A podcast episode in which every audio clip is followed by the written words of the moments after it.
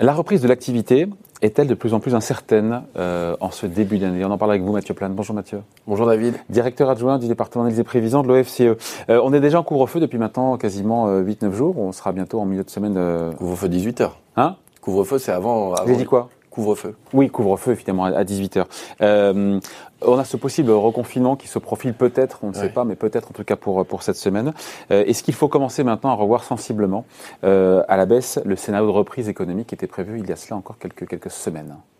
Qui était en gros 6% pour le gouvernement. On était même à 7. Hein. Oui. À l'OFCE. Non, mais euh, je vois un petit sourire chez vous. non, mais comme vous êtes toujours un petit peu optimiste, bah, c'est un biais de nature. Hein. Non, euh, c'est peut-être un biais naturel ou pas, mais. Euh, et 4-5% pour beaucoup d'économistes qui sont entre voilà. 4 et 5. Est-ce que la donne est en train de changer maintenant? C'est très compliqué, c'est-à-dire que la, la question, c'est que les prévisionnistes aujourd'hui sont obligés quasiment de faire des, des prévisions toutes les semaines. Donc le, le, la visibilité de nos prévisions est quand même extrêmement limitée parce que euh, elle est conditionnée à l'évolution des mesures sanitaires, les mesures prophylactiques. Donc c'est vrai que nous, euh, notre prévision qu'on avait fait euh, à la mi-décembre, intégrait un scénario qui correspondait à l'agenda euh, fourni par le gouvernement. On n'est pas des épidémios, ouais. donc on avait pris cet agenda-là et avec sous cette hypothèse-là, sous les hypothèses des mesures budgétaires qui avaient été annoncées, ouais. on considérait qu'on peut avoir. Mais on n'y est plus. Il y a l'arrivée des Alors, différents deux, variants. Voilà. Tout ça rend caduque encore une fois maintenant les objectifs de 5, 6, 7 euh, Sachant qu'encore une fois, le, le gouvernement, on l'a déjà dit ici, exclut tout reconfinement dans sa prévision de 6 Oui, oui, bah nous aussi, bien sûr. Quand on mettait 7%, c'était avec euh, euh, bien sûr un scénario de, ouais. de, de, sortie progressive. Bon, c'est caduc, c'est terminé maintenant. On passe. On, voilà. On, Alors il y a deux choses, c'est-à-dire que et, et on peut imaginer qu'on sera à minima sur un couvre-feu à 18 heures pendant plusieurs semaines. Ouais. Euh, de toute façon, ce qui n'était pas forcément le cas dans le scénario de base. Ça, c'est le scénario optimiste. Ça, hein, voilà, ce qui est aujourd'hui maintenant vu comme un scénario optimiste. Donc le premier trimestre sera clairement plus mauvais que ce qu'on attendait. Euh, on sera en récession au premier trimestre. Hein. Alors, c'est quand même pas sûr. Hein. Récession, ah, ça veut dire beaucoup que... d'économistes vous disent on sera Alors, euh, du moins 3, moins 4 attendez, attendez, attendez. Je vous rappelle que quatrième trimestre, il y a quand même plus d'un mois de confinement quand même. Ouais. Donc ça voudrait dire qu'on est dans un scénario dans lequel on aura un confinement supérieur à un mois et qui sera un confinement peut-être plus dur que ce qu'on a eu au quatrième trimestre. Juste pour rappeler, le quatrième trimestre, en niveau d'activité par rapport à la situation pré-Covid, on est pratiquement à moins 10, hein, moins 9, entre moins 9 et moins 10. Ça veut dire que pour être en récession, il faudrait qu'on soit en dessous de moins 9 ou moins 10 au premier trimestre, ce qui est quand même colossal. Hein. Les indicateurs d'activité aujourd'hui sont plutôt à moins 7, moins 8. Euh, en direct, par rapport, en direct. Par rapport à ouais, une situation pré-Covid. Ouais. Mais ça veut dire que si on n'a pas de reconfinement entre, si on reste à moins 7, moins 8, ce qui est très mauvais, hein, mm. c'est moins mauvais quand même que le quatrième ouais. trimestre. Est-ce Donc que attention, que, ça veut dire que ça serait un confinement de plus d'un mois et éventuellement plus dur que ce qu'on a eu. Est-ce que c'est euh, vrai ou pas que chaque mois de reconfinement, identiquement à celui du mois de novembre, retire 1% de croissance annuelle? Ah bah c'est euh, ça le chiffre. C'est arithmétique, hein, c'est-à-dire que si vous considérez que le confinement, le deuxième confinement, qui était dit un confinement light, on perdait 12% d'activité pendant le confinement. Si ça dure un mois, vous avez euh, de toute façon un douzième des 12% annuels. Donc, donc, vous avez un point de PIB dans le cadre d'un confinement euh, normal. Là, on peut dire qu'on est sur une trajectoire, aujourd'hui avec les couvre-feux, qui est plutôt de la moitié de ça. Euh, ça veut dire qu'on perd quand même hein, des points de PIB, mais on serait plutôt à la moitié de, ce point de PIB annuel. Donc l'enjeu euh, du confinement est très important parce qu'on voit qu'il y a un coût économique supplémentaire euh, élevé, hein, la crise, même s'il faut quand même rappeler, aujourd'hui on gère quand même mieux les confinements que lors du début. Hein. Au début on était à moins 30 euh, de perte d'activité. Aujourd'hui, on parle plutôt de moins 12 en perte de confinement. Donc chaque mois de confinement, encore une fois, un comme point. en mois de novembre, c'est bien un point de oui. croissance sur l'année en moins. Après, il y a Bruno Le Maire qui a envisagé ce scénario publiquement. Hein, C'était devant la commission des finances de l'Assemblée nationale, euh, un scénario catastrophe pour euh, pour 2021, avec un reconfinement. Alors, est-ce que dur ou plus ou moins dur, ou light, ça, il n'a pas été clair.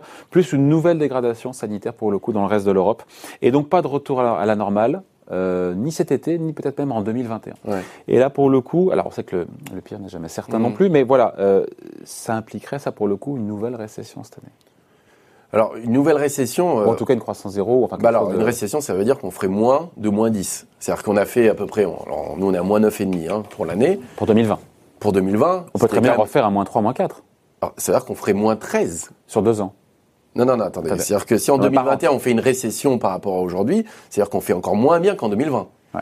2020, par rapport à la situation pré-Covid, c'est quasiment moins 10. Mm. Ça veut dire qu'on aurait un niveau d'activité sur l'ensemble de l'année de 2021 inférieur après, à moins 10%. Mais après, on fait moins 10, on peut très bien refaire du moins 3, moins 4, moins 5. Alors, si vous faites ça de façon, enfin, ce que je veux dire, sur une récession sur l'année, ça veut dire qu'on aurait une performance d'activité en 2021 encore moins bonne que 2020. Ouais. Ce que tout le monde espère, c'est que deux choses hein, qui évoluent quand même dans le paysage. Alors même ce scénario-là, encore une fois, il, alors il peut exister si vous êtes avec des variants qu'on maîtrise pas et que finalement le vaccin fonctionne pas.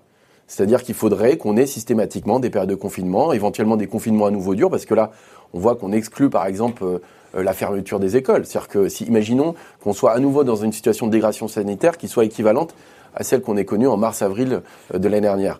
Effectivement, se poserait la question de redurcir les confinements et avoir des confinements encore plus durs. Là, on serait dans quelque chose qui n'est pas maîtrisé. Euh, alors, il y a beaucoup d'inquiétudes par rapport aux variants, mais il y a quand même l'arrivée des vaccins. Et l'arrivée des vaccins donne de l'espoir. C'est-à-dire qu'on peut imaginer deux choses.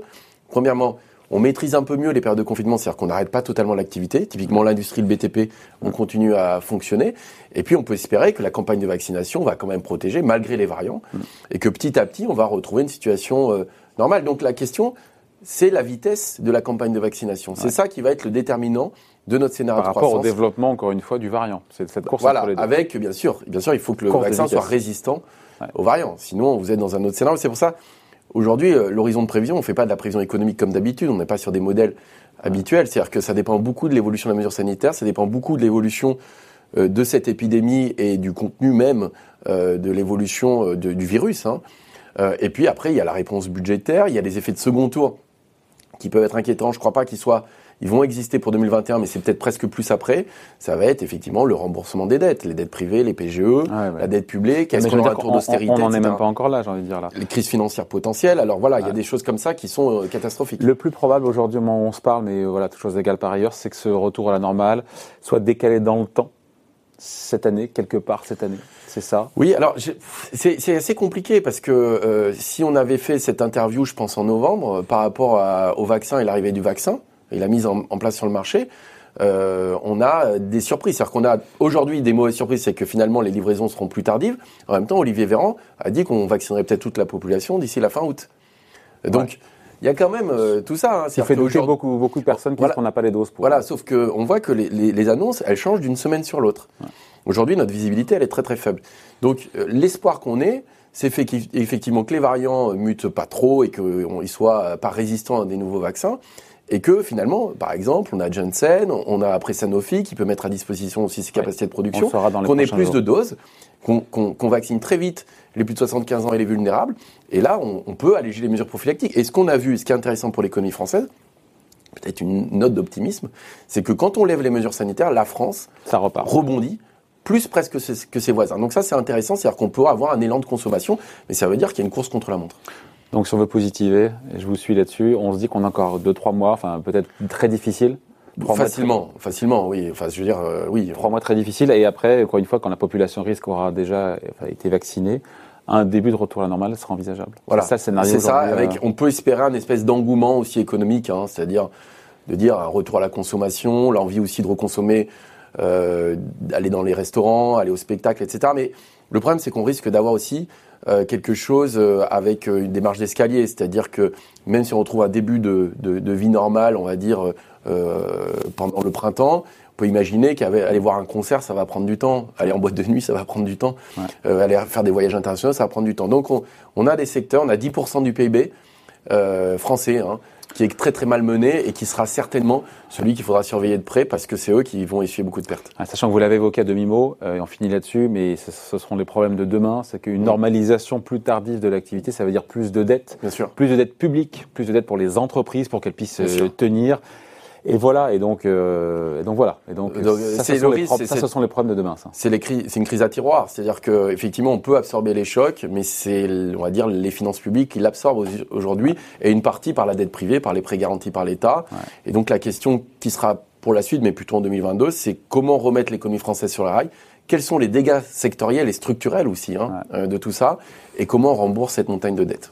En tout cas, ce scénario catastrophe évoqué par Bruno Le Maire, encore une fois sur 2021, il est plausible, même s'il n'est pas plus probable, il reste plausible. Il a, il a bien sûr une, une, probabilité non nulle de se réaliser, même si c'est pas effectivement le scénario central. Et dans ce cas-là, on fait combien de, de décroissance? Impossible On peut pas savoir, mais on, ne peut pas savoir. Euh, effectivement, on peut avoir un affaissement économique euh, important. De toute façon, plus. Mais de l'ordre de quoi? De l'ordre de 5 points de Non, on ne sait pas. Non, je pense pas. Je pense que vraiment, ça serait catastrophique si on se retrouve dans cette situation-là. Ça veut dire vraiment, on aurait des confinements longs et durs euh, sur l'année 2021. Mais une nouvelle récession n'est pas à exclure cette année. Mais voilà, sauf que c'est pas le scénario central, euh, loin de là. Mais aujourd'hui, on est dans un environnement tellement incertain qu'on ne peut pas l'exclure. Voilà, merci beaucoup. Explication signée Mathieu Plan, directeur adjoint du département analyse et prévision de l'OFCE. Merci, merci David. Bye. À bientôt.